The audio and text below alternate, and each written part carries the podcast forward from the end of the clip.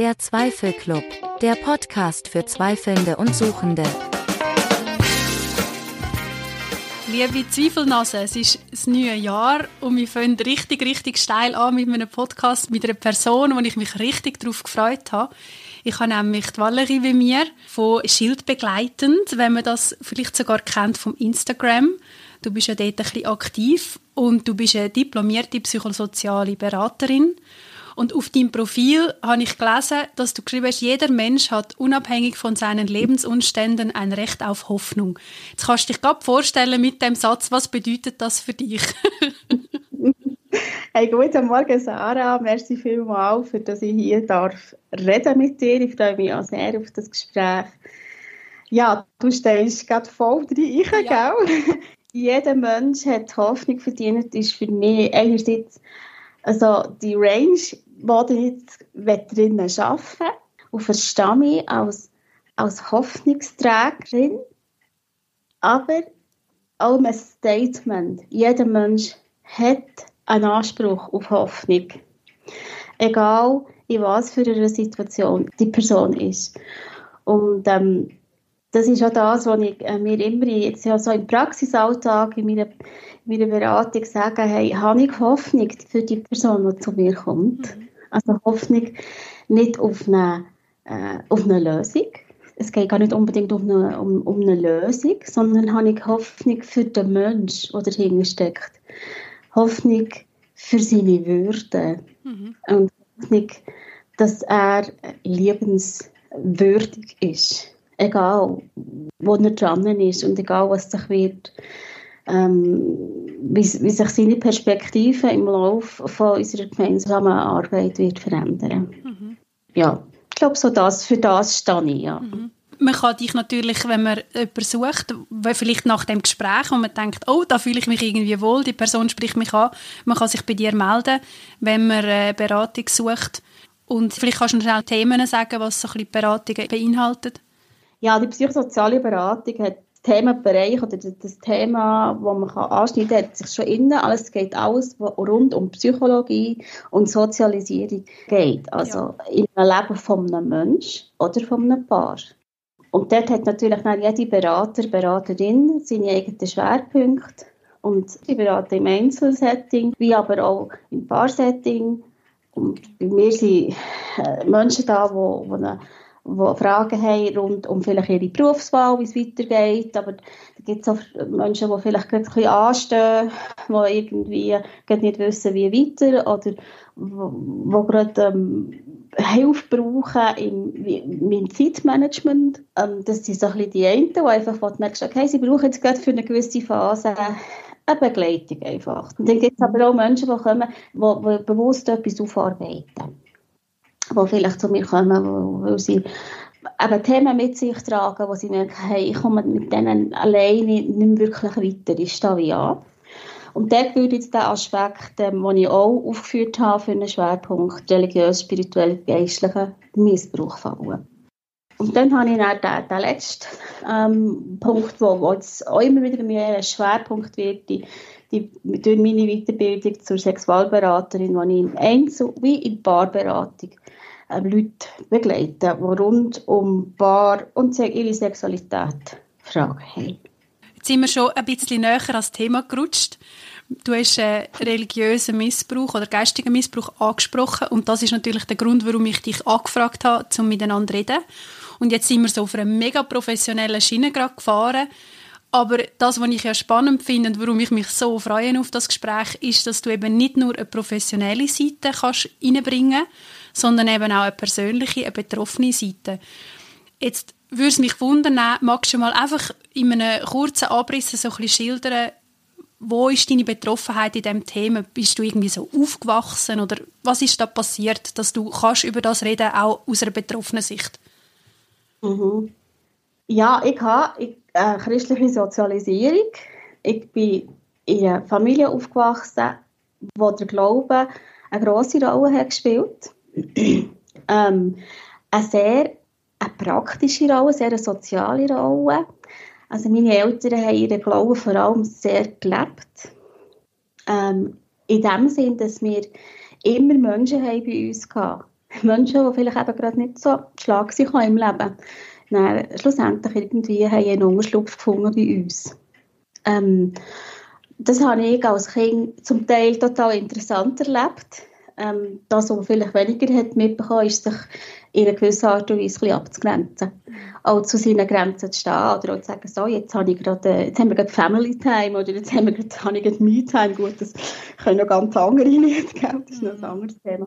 Aber dort ist, äh, dort ist vielleicht so etwas gelegt worden, wo später mit dieser Betroffenheit ähm, ein bisschen, äh, wie so ein bisschen einen Weg hat gelegt.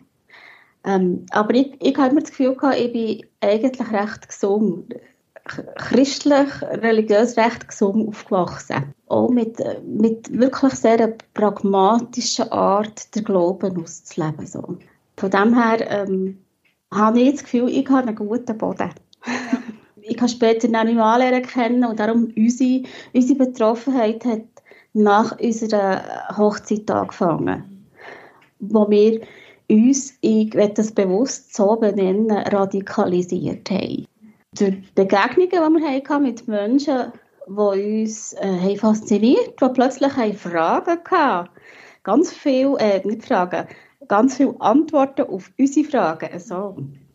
Und plötzlich ist alles klar gewesen. Es hat klare Antworten gegeben, es hat ähm, klare Richtlinien gegeben und wir haben ein Aha-Erlebnis nach dem anderen gehabt, haben plötzlich das Gefühl gehabt, wow, jetzt, jetzt hat unser Leben eine Bedeutung, wir haben einen Sinn, jetzt haben wir unsere sogenannte Berufung gefunden und dort sind wir dann ziemlich steil reingerutscht und sind dort auch relativ steil früher oder später in die Verantwortung gewachsen. Ja. Du hast jetzt gerade ganz spannende Aussage gemacht, die ich jetzt versuche, in meinen eigenen Worten zu wiedergeben. Sag mir, wenn, wenn, das, wenn ich das richtig aufgefasst habe. Also in die Verantwortung hineinkommen, am Anfang sind ihr eigentlich geprägt worden von diesen vielen Antworten, die wir euch können liefern können. Und nachher sind ihr wie plötzlich in die Rollen hineingeschlüpft, wo ihr können Antworten geben Wenn ich es jetzt anders würde ausdrücken ihr habt eigentlich eine gewisse Art von spirituellem, geistigem Missbrauch selber erlebt und sind nachher aber selber in der Position gerutscht, wo ihr das ausgeübt habt? Oder ist das jetzt fast ein bisschen zu fest gesagt? Also richtig stimmt total. Ich, ich, ich hätte es dann, dann wo, die, äh, wo die Antworten sind gekommen, dann hätte ich das nie als einen Missbrauch erlebt. Heute ähm, weiss ich, dass das zum Teil auch eine ziemlich toxische Theologie war, die mir da vermittelt wurde. Aber dann zumal hätte ich mich nicht, ich hätte mich nie als Opfer gefühlt darum bin ich vielleicht auch, wie du das richtig erkennst, relativ schnell missionarisch geworden mit den Antworten, die ich hatte. Mhm. Weil ich das Gefühl hatte, die haben mich so viel weitergebracht. Warum sollte ich das meinen Freunden, ähm, anderen Menschen, die ich sehe, dass sie vielleicht äh, auch Fragen haben, warum sollte ich das ihnen nicht weitergeben? Und du hast jetzt das mega starke Wort radikalisiert gebraucht. Aber mhm. ich könnte mir jetzt vorstellen, dass das wahrscheinlich gar nicht einmal jetzt im ersten Moment radikal gewirkt hat. Kannst du nicht einmal ein Beispiel machen, was, was das war? Was für eine Antwort könnte das sein? Ich nehme es mal ganz persönlich zu mir her, weißt? Mhm. Ich war eine Person, die wo, wo, wo viel so Gedanken hatte, die wo einfach nicht so in, ins System passt also in diversen Systemen, aber auch mehr, wie manchmal wirklich haben gefangen genommen. Zum Teil auch so ein bisschen ängstlich werden oder das, so ein bisschen zu viel denken. Und plötzlich ist durch die Antworten, die ich habe bekommen habe, ich gemerkt, hey, das musst du gar nicht. Jetzt, jetzt, du, kannst ja, du kannst ja diesen Gedanken widerstehen, zum Beispiel. Ich kann ihnen widerstehen und sie füttern, zum Beispiel mit guten Gedanken. Ist ja per se nicht schlecht, würde man von einer Radikalisierung reden. Aber die Art und Weise, wie ich es habe ausgeübt, und da kommt jetzt äh, sicher eben auch eine gewisse Persönlichkeit da rein oder dazu, und das gehört zu diesem Thema sowieso immer dazu. Ich habe es radikal ausgeführt. Also gerade jetzt, was mir Gedanken anbelangt, also, dass ich eben stundenlang Sachen mir angelost oder, oder gelesen habe, für das ich dann Gedanken bin losgeworden und so, so wie gefüttert habe, mit dem Positiven. Das ist jetzt ein kleines Beispiel, wo ich, wenn ich es heute betrachte, aus, aus einer professionellen Sicht, merke, hey, ähm, ich habe mir selber meine Emotionen abgesprochen, ich, ich habe mir selber auch meine Vorlieben abgesprochen, auch meinem, ähm, meinem, zum Teil auch sogar meinem Wesen. Das ist genau das, was ich gemeint habe, mit dem, wenn man radikal hört, dann denkt man irgendwie an so Attentäter oder Terrorismus oder irgendwie so. Aber mhm. das ist ja meistens noch viel, viel, viel subtiler und ganz in feinen, kleinen Nuancen. Es ist jetzt fast eine toxische Positivität. Also man muss sich immer ablenken, man darf sich nicht in irgendwie negative Gedanken hineingeben. Und das ist ja nicht per se falsch. Also es ist ja schon gut, wenn man sich mal hinterfragt, hey, bin ich wirklich einfach sehr pessimistisch oder wie. Aber wenn es dann so, eben so radikal wird, das ist ein bisschen das, was du sagen willst, gell? Genau. Und die Radikalität, die du bei dir selber anwendest, ist immer der Boden für eine radikale Ideologie und eine radikale Handlung. Weil wir sind ja nicht einfach böse Menschen. Mhm. Also bei dem terroristischen oder irgend, wir sind nicht einfach böse, sondern es hat ja irgendwo, du hast ja, es baut sich ja auf. Mhm. Es muss ja etwas erklärbar sein, für das sie vielleicht in der Handlung radikal werden. Mega spannend. Du und dein Mann sind dann eine Zeit lang in diesem System inne Wie hätten das angefangen zu bröckeln? Wie bist du aus dieser Radikalität wieder rausgekommen? Mhm. Sehr spannende Frage ich glaube, es gibt verschiedene, äh, es gibt verschiedene Aspekte, die dort mitspielen, aber sicher eben tatsächlich mein Fundament. Also wenn ich auch den Glauben auch praktisch habe vorgelebt bekommen, so, wo ich gemerkt habe, irgendwie, das ist, es ist, es ist irgendwie ein bisschen abgespaced hier. Es, es, es, äh, ich, ich sehe irgendwie mehr Menschen in meinem Umfeld, die super viel wissen, die super viel auch erklären kann, aber mit ihrem Leben in den Schlag kommen. Das waren so Gedanken, die plötzlich auftaucht. Oder so, dass, äh, das ist mir noch wichtig, dass ich das auch erwähne. Das innere Heilige in mir, sage ich dem, wo du eigentlich weißt, hey, das macht man nicht. Und trotzdem machst du es. Weil es die Ideologie erklärbar macht, dass man es macht. Und dort haben wir tatsächlich irgendwie mehr Sachen mitbekommen. Also, dass, dass eben ungute Sachen sind gelaufen. Und die, die drehen sich immer wieder ein bisschen um das Gleiche. Schlussendlich geht es um Finanzen plötzlich oder es geht eben um, um, um Gewalt, um körperliche oder sexualisierte Gewalt. Es geht um Unterdrückung oder Ungerechtigkeiten, die du plötzlich mitbekommst. Mhm. Du versuchst es sehr, sehr lang, versuchst wie schön zu reden kann nie, also der Satz, was nicht sein kann, ist nicht, den habe ich durchbuchstabiert. Das, das, es kann gar nicht sein, das, das kann nicht sein. Und dann redest du sehr lange ein, bis du plötzlich merkst, hey, jetzt kommt es so nach, es ist, und jetzt musst, jetzt musst du heranschauen. Und bei mir, dass ich dann schlussendlich das System habe verlassen ist es so ein richtiges klassisches Mobbing. Ja, ja. okay. Ja es schlussendlich, also, ist mir nur noch das übrig geblieben, zu gehen. Oder uns. Uns ist das übrig geblieben. Das finde ich mega krass, weil Mobbing ist ja etwas, was man eigentlich nicht so mit Killen oder Christentum in Verbindung setzt. Und wir haben es ja jetzt gleich innerhalb von, unserem, von dieser Serie über Missbrauch haben wir es reingenommen ähm, mhm. weil es einfach eine Dimension annimmt, die man gerne ein bisschen vergisst im Christlichen, weil wir sind ja alle lieb und wir haben uns ja alle sehr gern. Aber dass mhm. man eben gleich Leute an die Ecke drängt oder ausschließt, sobald sie ein bisschen zu viele Fragen stellen oder irgendwie eben nicht so passen oder so, das gibt es eben schon immer wieder. Mhm. Mhm. mhm.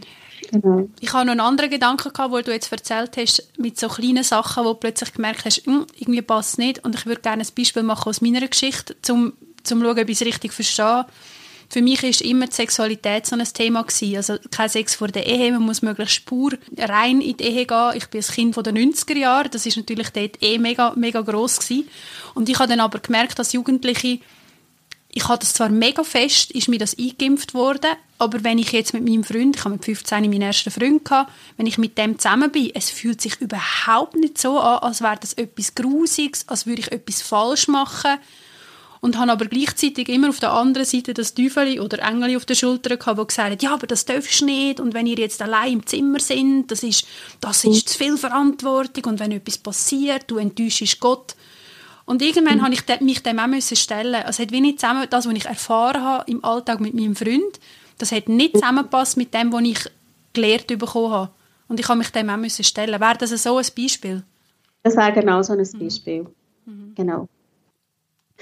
Also in der, in der Praxis nehme ich manchmal auch das Bild von der Käseglocke, wenn du dir so eine Käseglocke mhm. vorstellst. Und du bist unter dieser Käseglocke. Und du kommst mit deiner Frage oder dem, was du erlebst, nimmst du das mal, du hast das mal unter die Käseglocke und die Käseglocke so das, die, die christliche, nehmen wir jetzt gerade dein Bild, die christliche Moral ist. Und jetzt nimmst du die Käseglocke mal weg und schaust die Situation, weißt du, das ist sehr abstrakt, mhm. mal ohne das an und dann wird plötzlich wie etwas klar.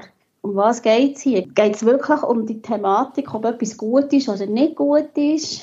Ob, ob ich für das Verantwortung habe zum Beispiel? Oder die Glocke? also ganz vieles wird wie klar, wenn plötzlich die Haube mal so ein bisschen lüpfst und merkst, hey, ich werde die Frage mal außerhalb von dieser gängigen Moral oder von dieser gängigen Ideologie oder Theologie an, anschauen. Und viele Fragen klären sich in diesem Moment. Oder vielleicht klärt sich auch, ich kann es gar nicht ohne die Glocken anschauen. Mhm. Vielleicht zeigt sich auch das. Ja, das ist ein gutes Bild. Wo ihr dann raus, ich sage jetzt, geekelt worden sind oder euch müssen entscheiden, wir müssen gehen, sonst gehen wir kaputt. Das ist ja ein Moment gewesen, wo ihr ja eigentlich wieder in so eine Opferperspektive hineingerutscht sind. Wie sind ihr mit dem umgegangen, dass ihr alles wie, ihr habt ja müssen das zurücklassen. Wie ist das in dem Moment? Ähm, sehr schwierig, Sarah. Das ist sehr schwierig gewesen. Und ich glaube, was auch schwierig ist, war, äh, wir sind, wo wir in das System sind, sind wir auch in ein anderes Land. Oh, und ja. für das wir zurück sind, wir sind dann wirklich wieder zurück in die Heimat gekommen und äh, wir sind ein bisschen in ein Nichts hineingekommen. Und es war sehr schwierig, gewesen, in dem, in dem Nichts, wo wir waren, zu erklären, wo wir waren, mhm. also aus was wir kommen. Und auch jetzt irgendwie wieder klar zu kommen hier, weil hier war alles anders. Mhm. Also so der, dass, äh, wenn mir manchmal ähm, KlientInnen erzählen, dass sie, ähm, dass sie alles verloren haben, ähm, Freunde oder auch eben die Umgebung oder Finanzen oder, oder manchmal sogar Partnerschaften, das kann ich sehr gut nachvollziehen. Genau. Also es ist, es ist eine sehr schwierige Zeit für mich persönlich. Ja. Aber irgendwie sind wir dann wieder aus dem rausgekommen. Also du bist ja jetzt heute da, wo du bist. Und das hat ja wahrscheinlich einen Grund. Warum hast du dich entschieden, dass du dich in diesem Feld investieren willst? Oder was hat es auch gebraucht, für dass du so weit gekommen bist? Das sind natürlich Jahre von Prozessen. Gell? Das ist schwierig, das in ein paar Sätzen zu erklären. Und nicht, dass trotz ich glaube, sehr eine sehr lebenswillige und lebensmutige Person. Und darum ist ja das vielleicht eben auch auf meiner Webseite, dass jeder Mensch Hoffnung äh, verdient hat oder, oder ähm, dass, dass jeder Mensch, egal wo er aus Wasser kommt oder in Wasser drin ist oder mit Wasser verschmerzen jetzt kämpft, dass er eben die Hoffnung verdient hat. Und das ist, äh, das ist, gehört auch zur Valerie dass sie sich, glaube ich, selber wie hat ein bisschen rausgeschissen. ich habe leider keinen Zweifelclub gehabt. Ja. Und auch kein Schild begleiten. Aber ähm, wir haben uns anders gewusst helfen, genau. Und ich glaube, es ist vieles, äh, in diesem Prozess merke ich heute, habe ich so eins zu eins durchrezitiert. Und mir hilft das enorm, jetzt auch in der, in der Beratung. Und ich habe mich dann, irgendwann habe ich mich dann gefragt, ja, ähm, was habe ich, was kann ich wirklich gut? Was habe ich und was könnte eventuell jemandem anderen auch helfen? Und jetzt in meinem Fall, wo, er, wo wäre er vielleicht noch bereit, oder sie, mir dafür auch noch ein bisschen Geld zu zahlen. das ist ja sehr abstrakt, aber wir müssen ja gleich für etwas im Leben. Und auf diesem Weg habe ich dann gesagt, komm, du kannst die Geschichte drehen du kannst aus dem etwas Gutes machen. Und es ist einfach eine Geschichte in meinem Leben. Mhm.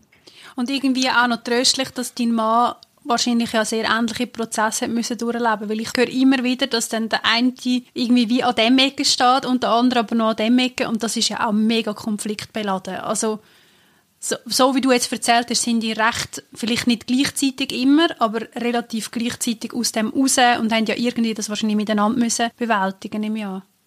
Ja, ein riesen Thema. Ein riesen Thema, wo auch viele daran scheitern. Vielleicht ist es manchmal auch besser, dass sie dort auch dürfen abschließen. Also ich sage jetzt nicht, man muss irgendetwas aufrechterhalten, das eben wirklich einfach äh, kaputt ist. Aber es ist, ist es so, für mich Mann und ich, das ist äh, äh auch dort, wir sind jetzt 30 Jahre geheiratet, das war ein riesen Prozess. Gewesen. Und der dauert auch noch an.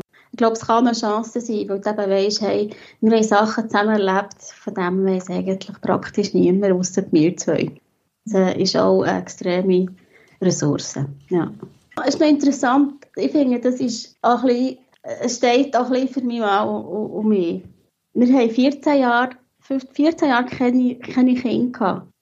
Und nachdem dass wir aus dem allem raus sind, haben wir das erste Mal gesagt, hey, wir haben jetzt, jetzt haben wir Mut, Kinder zu haben. Und haben eine Tochter bekommen.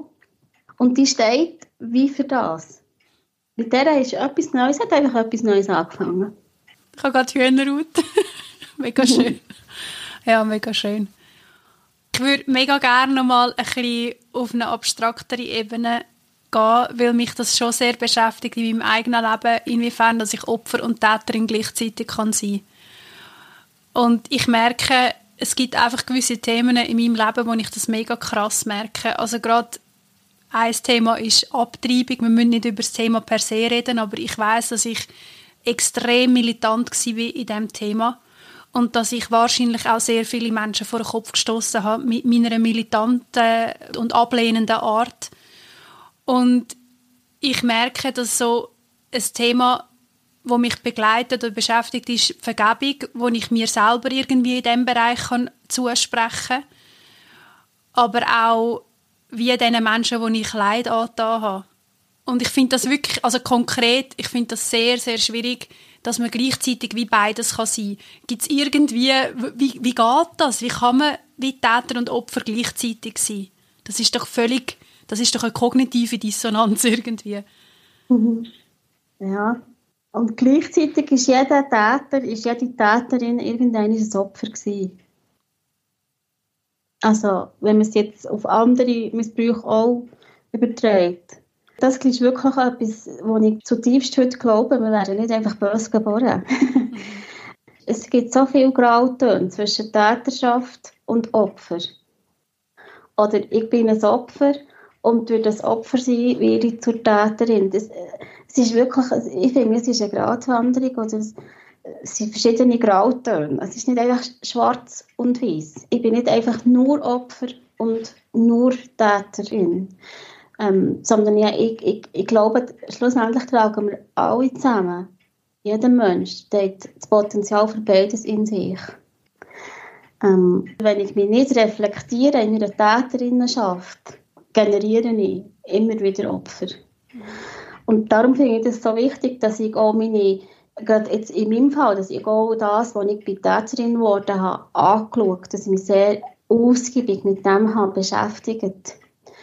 Ähm, auch zu, zu wissen, wie, wie, wie ist es so wie gekommen, die Gedanken haben, versuchen äh, nachvollziehen, wo hat es wo hat's ein bisschen Anfang genommen, warum, für was bin ich anfälliger gewesen vielleicht auf, auf, auf was eben, welche Antworten sie, sie so ganz tief in mein Herz hineingehauen. So. Und habe ich dann so dermassen, eben darum auch das Wort radikalisiert umgesetzt, dass ich in dem Innen gar nicht gemerkt habe, wie fest, dass ich anderen schon wehtue. Oder sie in eine Ecke drängen. Oder dass ich Ungerechtigkeit nicht mehr sehen will. So. Und ich finde, es ist wichtig auch für eine persönliche Weiterentwicklung, und dann kommen wir vielleicht jetzt ein bisschen mehr zu dieser Frage, dass wir uns mit unserer Täterinnenschaft auseinandersetzen. Und Vergebung, das ist, ich finde, das ist ein, ein riesengroßes Thema. Ähm, sich selber können vergeben setzt immer voraus, dass ich weiß, was habe ich mir zu vergeben. Also, dass ich mir eben auch bewusst bin, okay, hier habe ich, auch, habe ich sehr wahrscheinlich etwas gemacht, was nicht richtig ist. Also ich muss es wie abbrechen, was ist mein Vergehen? Was wollte ich mir vergeben? Also weg von dem, ja, ich habe dann auch so etwas gemacht, zu dem, was habe ich konkret gemacht. Dass es wie konkret wird zu mir her und ich sage, hey, das, das klage ich heute an, an mir selber. Also dort habe ich, dort habe ich eine Grenze überschritten. Und dann weiss ich eigentlich auch, was gibt es zu vergeben? Was kann ich mir selber vergeben? Und überhaupt der Prozess von Vergebung ähm, läuft immer über das, dass ich zuerst anerkenne, was war. Also Tat wie der Schmerz, wie das, was es gilt, zu betrauern, ähm, das, was, wo, wo vielleicht auch Ideologien wie kaputt sind gegangen und das, was ich verloren habe. Ähm, das, es muss wie zuerst dürfen sein, dass ich das gemacht habe, aber dass es auch etwas mit mir gemacht hat.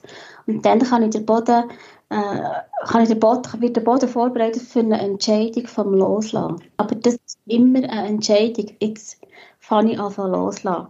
Und in den meisten Fällen, so erlebe ich es zumindest, ist es fast einfacher, jemand anders loszulassen, als sich selber. Sagen, hey, jawohl, mein Bild oder meine Biografie hat einen Schatten drin und ich werde das nicht wieder gut machen können. Also es ist wie, es, es wird hier sein, es bleibt da. Und alles andere, nach dem Loslassen, ist Prozess, braucht Zeit. Manchmal helfen Ritual, manchmal hilft darüber zu reden. Ja, aber es braucht einfach Zeit, ja. Mhm. Ja, mega spannend. Und irgendwie auch mega schwierig. auch. Und schmerzhaft auch, ja. Ich mache die Erfahrung, dass gerade jetzt im Bereich vom Ausstieg viele Menschen eine Art wie nur die Ideologie täuschen könnte das sein? Könntest du dir das vorstellen bei diesen Menschen, die so eine Art wie nur die Ideologie getäuscht haben? Das kann sein. Es ist nicht ganz unsere Bewertung, aber es, es kann natürlich begünstigen, dass du einfach eben die Ideologie auswechselst und dann auf der anderen Seite genau gleich wieder weiter äh, kämpfst, oder? Und vielleicht nie eingestehst, hey, ich muss vielleicht mal eine Pause machen zu mir her und mich mal mit mir beschäftigen. Aber das sich mit sich beschäftigen, ist per se etwas vom Schwierigsten im Leben. Es kann gut sein, Sarah, ja. Kann man auch mal eine Pause vom Christentum machen? Unbedingt. Und gerade neulich hat mir wieder eine Klientin erzählt, jetzt bin ich gerade auf Pause. Und dann tue ich gratulieren. so cool. Muss ja auch mal sein, irgendwie. Weil das ist ja auch irgendwann, also da drillt ja der Kopf irgendwann. Also, ja. Oh, ja. Unbedingt. Und was ich auch merke, ist, dass ja, gerade wenn man aufgewachsen ist, jetzt sehr eng, du sagst, dass bei dir sehr behütet war, bei mir durchaus auch, vielleicht die Pubertät hat es dann ein bisschen angezogen, ähm, so das schwarz-weiße Denken, das ist ja auch ein Denkmuster, wo man nur sehr, sehr schwer los wird, wenn man schon von klein auf in dem Sinne so geformt wird. Und ich mhm. glaube, das, was du gesagt hast mit diesen Grauzonen oder die grauen Bereiche, die es halt gibt, das ist wirklich können zu integrieren in sein Lebensbild. Das ist mega schwierig, wenn man mit dem aufgewachsen ist, wenn man so fest konditioniert ist in dem. Das ist wirklich schwierig. Mhm. Mir hilft wirklich eben auch der Zugang zu dem freundlich sein zu mir selber. Mhm. Nicht zu stark und zu schnell zu bewerten. Ähm, und es gelingt mir dort vor allem, wenn ich es zuerst mal bei mir anwende. Also nur freundlich zu den anderen bin und sie nicht zu fest bewerten dann bin ich wieder sehr schnell in der Bewertung. Zu mir zumindest dort, wo ich eben nicht geschafft habe, freundlich zu sein zu den anderen.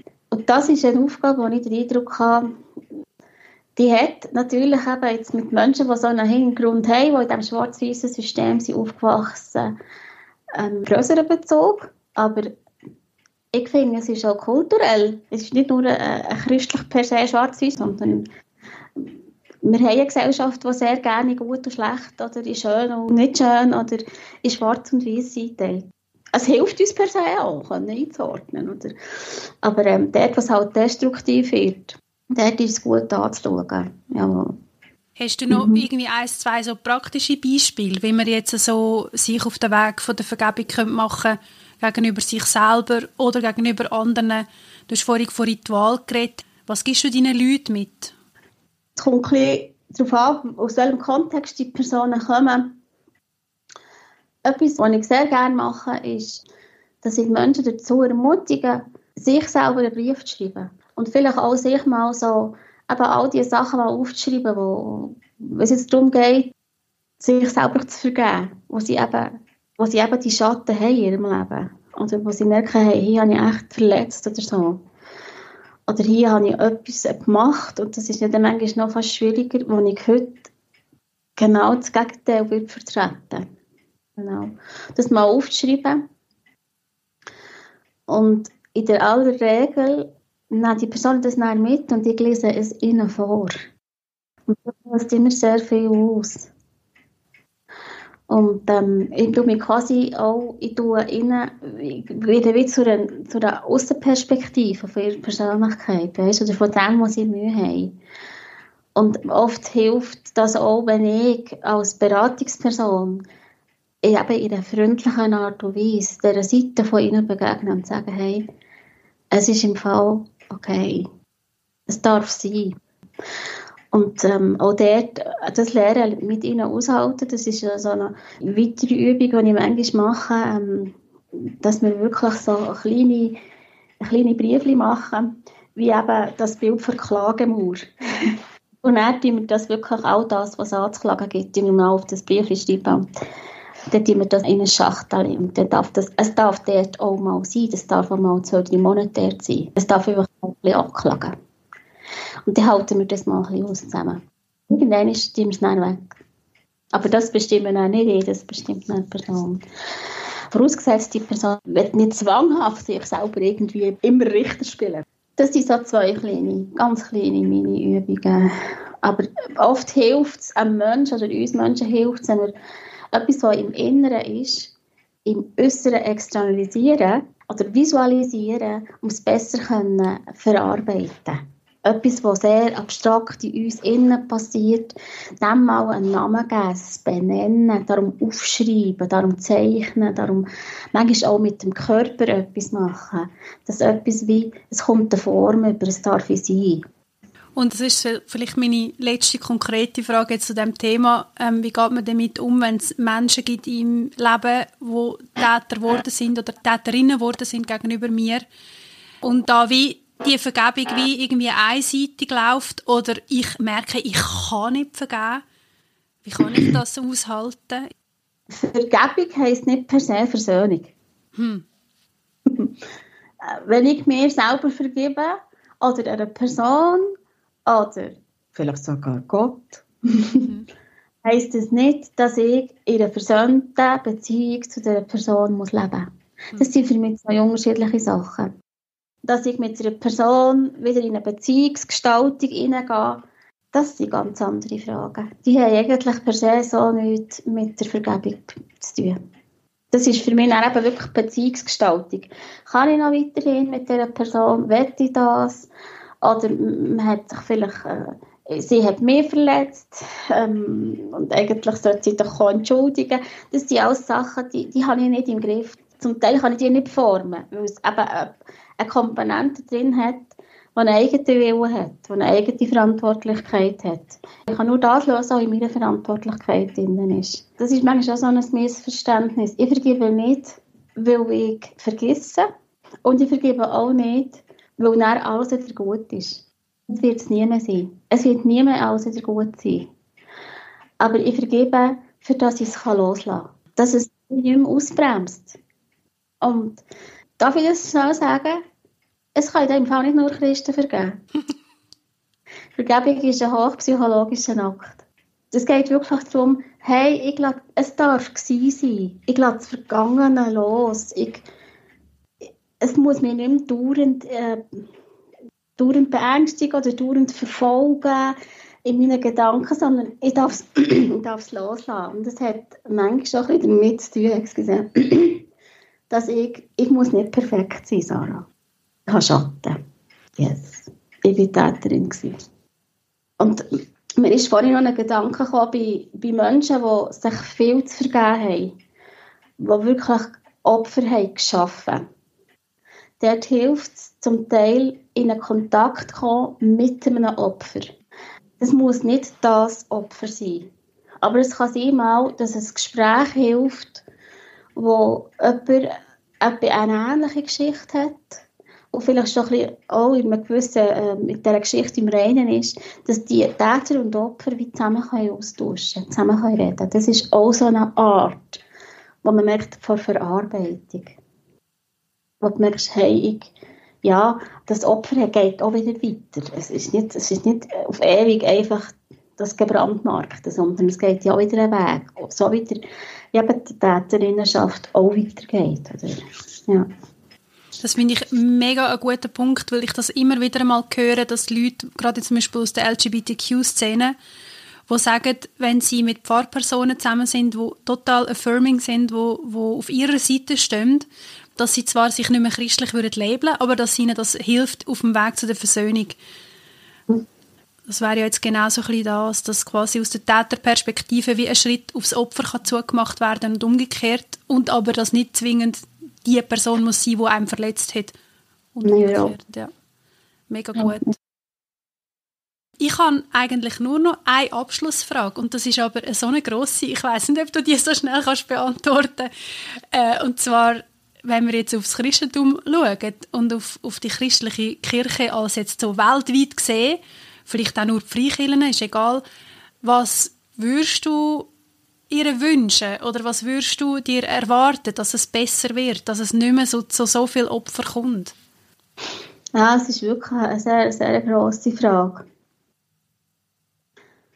Ähm, ich glaube, ein Weg wäre wirklich wieder besser zulassen mehr zulassen als reden. und sich in dem Zulassen auch bewusst ins andere zu versetzen. Was meint das andere wirklich? Was, was ist seine Lebenswelt? Warum erzählt es mir das? Ein bisschen mehr Menschlichkeit, Sarah. Das würde ich mir ganz fest wünschen. Und ich wünschte mir auch ein bisschen mehr Verantwortung, die wir übernehmen. Ähm, für das, wo wir sind und wie wir sind. Also wenn wir uns christlich vorher herschreiben, dass wir für das auch eine, Verantwortung übernehmen. Und dass das nicht nur ein Label ist, sondern auch darf eine Verantwortlichkeit werden. Dass wir uns einfach wieder so bewusst machen, für was steht das Christliche eigentlich. Und wie kann das in einer Welt, wo christlich nicht einfach kann lesen kann, manchmal eben schon, aber wie kann das gelebt werden, dass es als christlich erkannt wird? Ich glaube, das wäre schon sehr, sehr viel. Und bei diesen Fällen jetzt gerade, die passiert sind und warum das die auch darüber berichtet, ich fände es schon sehr schön, wenn es eine Kultur gibt, wo Menschen, die etwas zu erzählen haben, was ungerecht ist, gelaufen sich nicht nur rechtfertigt, sondern Räume und Orte schafft, wo die Vertraulichkeit haben. Und das ist ganz, ganz ein wichtiger Punkt, die Vertraulichkeit, dass man darf erzählen und dass man darf Sachen deponieren und ich bin überzeugt, dass nur, wenn man dürfte erzählen und wenn es dürfte sein, dass aus dem eine attraktivere Zukunft für Kirchen könnte daraus entstehen, wie man es anders könnte gestalten. Das sehe ich zum Teil auch schon, aber ich sehe noch sehr viel Rechtfertigung. Das, ja, also verständlich, aber es, es ist oft nicht hilfreich. Ich habe jetzt heute Morgen bin ich darüber gestolpert, über die Geschichte im Lukas-Evangelium, ich glaube Lukas 19, 11, irgendwie so, von dem Pharisäer, der betet, ah, zum Glück bin ich nicht so wie die anderen. Und dann habe ich gemerkt, so, das ist so wahrscheinlich so der Inbegriff vom Menschsein, weil sogar ich in meinem progressiven, mehr oder weniger Glauben, denke ja dann ganz oft, ach, zum Glück bin ich nicht mehr so fundamentalistisch. Zum Glück bin ich nicht mehr so wie die ewig gestrigen Konservativen. Ja, ich bin genau gleich, oder? Ich tue ja immer noch mich eigentlich ein bisschen erheben. Und ich glaube, das ist so wie ein mega gute Ding, dass man sich immer wieder reflektiert, hey, wo habe ich meine Schlagseiten, wo habe ich meine blinden Flecken und das eben von allen Seiten eigentlich wünschenswert wäre, dass sich das alle Leute immer wieder einmal fragen. Und einfach der Faktor Zeit halt. Nicht jedes muss zur gleichen Zeit die gleiche Erkenntnis haben. Sondern jedes steht in seinem individuellen Weg an einem anderen Ort. Und Wenn ich manchmal das Gefühl habe, hey, wieso siehst du das nicht? Siehst du es denn wirklich nicht? Und mir immer wieder sagen, hey Valerie, du hast all deine Zeit gebraucht. Gib doch die dieser Person. sie ist ja noch nicht fertig, sie ist ja in Progress. Mhm. äh, manchmal tönt es ein laut und mögt es ein dementsprechend oder ist das Drama ein bisschen gross, aber dahinter, hinter dieser Aussage oder steht der Mensch und der, der ist wie ich, hat auch Schatten und hat die Sonnenseite und er ist wie ich noch nicht fertig. Er ist immer im Prozess. Also mir hilft das enorm, wenn ich Mühe habe mit so schwarz-weiß Gedankengut oder das so fest an mich herträgt, dass ich mir sage, hey Valerie, wir warten mal noch ein bisschen. Ja, und eben das, was du vorhin gesagt hast, man kann es ja auch einfach stehen lassen. Man kann das Kästchen zumachen, auf der Seite parkieren und man kann es einmal zwei, drei Monate oder noch länger einfach stehen lassen. Mega gut. Hey, ich weiß nicht, hast du noch irgendetwas, was dir auf der Seele brennt, wo du denkst, das muss ich noch unbedingt äh, am Club mitteilen? Es ist komplett etwas Neues, was ich, was ich noch gerne würde sagen. Und das wäre so ein bisschen die Verantwortlichkeit zu sich selber her, die Eigenverantwortung wieder wahrnehmen. Und das ist ein riesiges Thema, wenn wir über spirituellen, religiösen Machtmissbrauch oder Missbrauch reden. Wo ist meine Verantwortung? Dann kann ich nachher auf den Spiegel schauen und sagen, hey, was ist meins? Was, was, was kann ich machen damit? Und der so zum Beispiel der Punkt Sehnsucht. Und immer, man hat ja immer einen Grund, warum man sich von irgendetwas berührt fühlt, warum es mir etwas eingeht, aus dem Wegen drei geboren wem will ich meine Sehnsucht übergeben? In welcher Verantwortung liegt meine Sehnsucht? Oder ist es an mir, meine Sehnsucht zu erfüllen? Und das wäre so ein bisschen der Schlussgedanke. Geh mit deiner Sehnsucht auf den Weg und tu sie dir selber erfüllen. Und gib sie nicht mehr ab an eine Kirche, an eine Ideologie, an eine, an eine Seelsorgerin oder irgendetwas, sondern wird für dich selber zu dem Sehnsuchtsort, den du hast. Das wäre so ein bisschen das mein Schlusspunkt. Ein schöner Schlusspunkt. Ich nehme ganz viel mit aus dem Gespräch und ich vermute auch, dass die, die zuhören, wie immer ganz viel darüber nachzudenken haben und vielleicht sogar noch irgendwie in Austausch kommen kann man dich äh, kontaktieren auf Instagram oder eben äh, irgendwie per Mail oder so oder soll es lieber über mich laufen? Nein, das kann man sehr gut. Man kann mich anschreiben über meine Webseite, dort habe ich ein Kontaktformular, aber man kann mich auch per Instagram anschreiben. Und meine Erfahrung ist, dass viele auch jemanden suchen in Beratungsfunktion, wo aber eben selber vielleicht ein bisschen rauskommt, wo weiß um was es geht. Und ich glaube, da wärst du eine gute Anlaufstelle. Danke viel, viel mal, dass du äh, dabei gewesen bist und ja. äh, eine ganz gute Zeit. Tschüss dir auch. Tschüss. Tschüss. Das war der Zweifelclub, der Podcast für Zweifelnde und Suchende. Eure Hosts waren wie immer Daniel Schönknecht und Sarah Staub. Dieser Podcast wird unterstützt von der Evangelisch-Methodistischen Kirche Schweiz. Folgt uns auf Instagram unter der Zweifelclub. Bis zum nächsten Mal, ihr Zweifelnasen.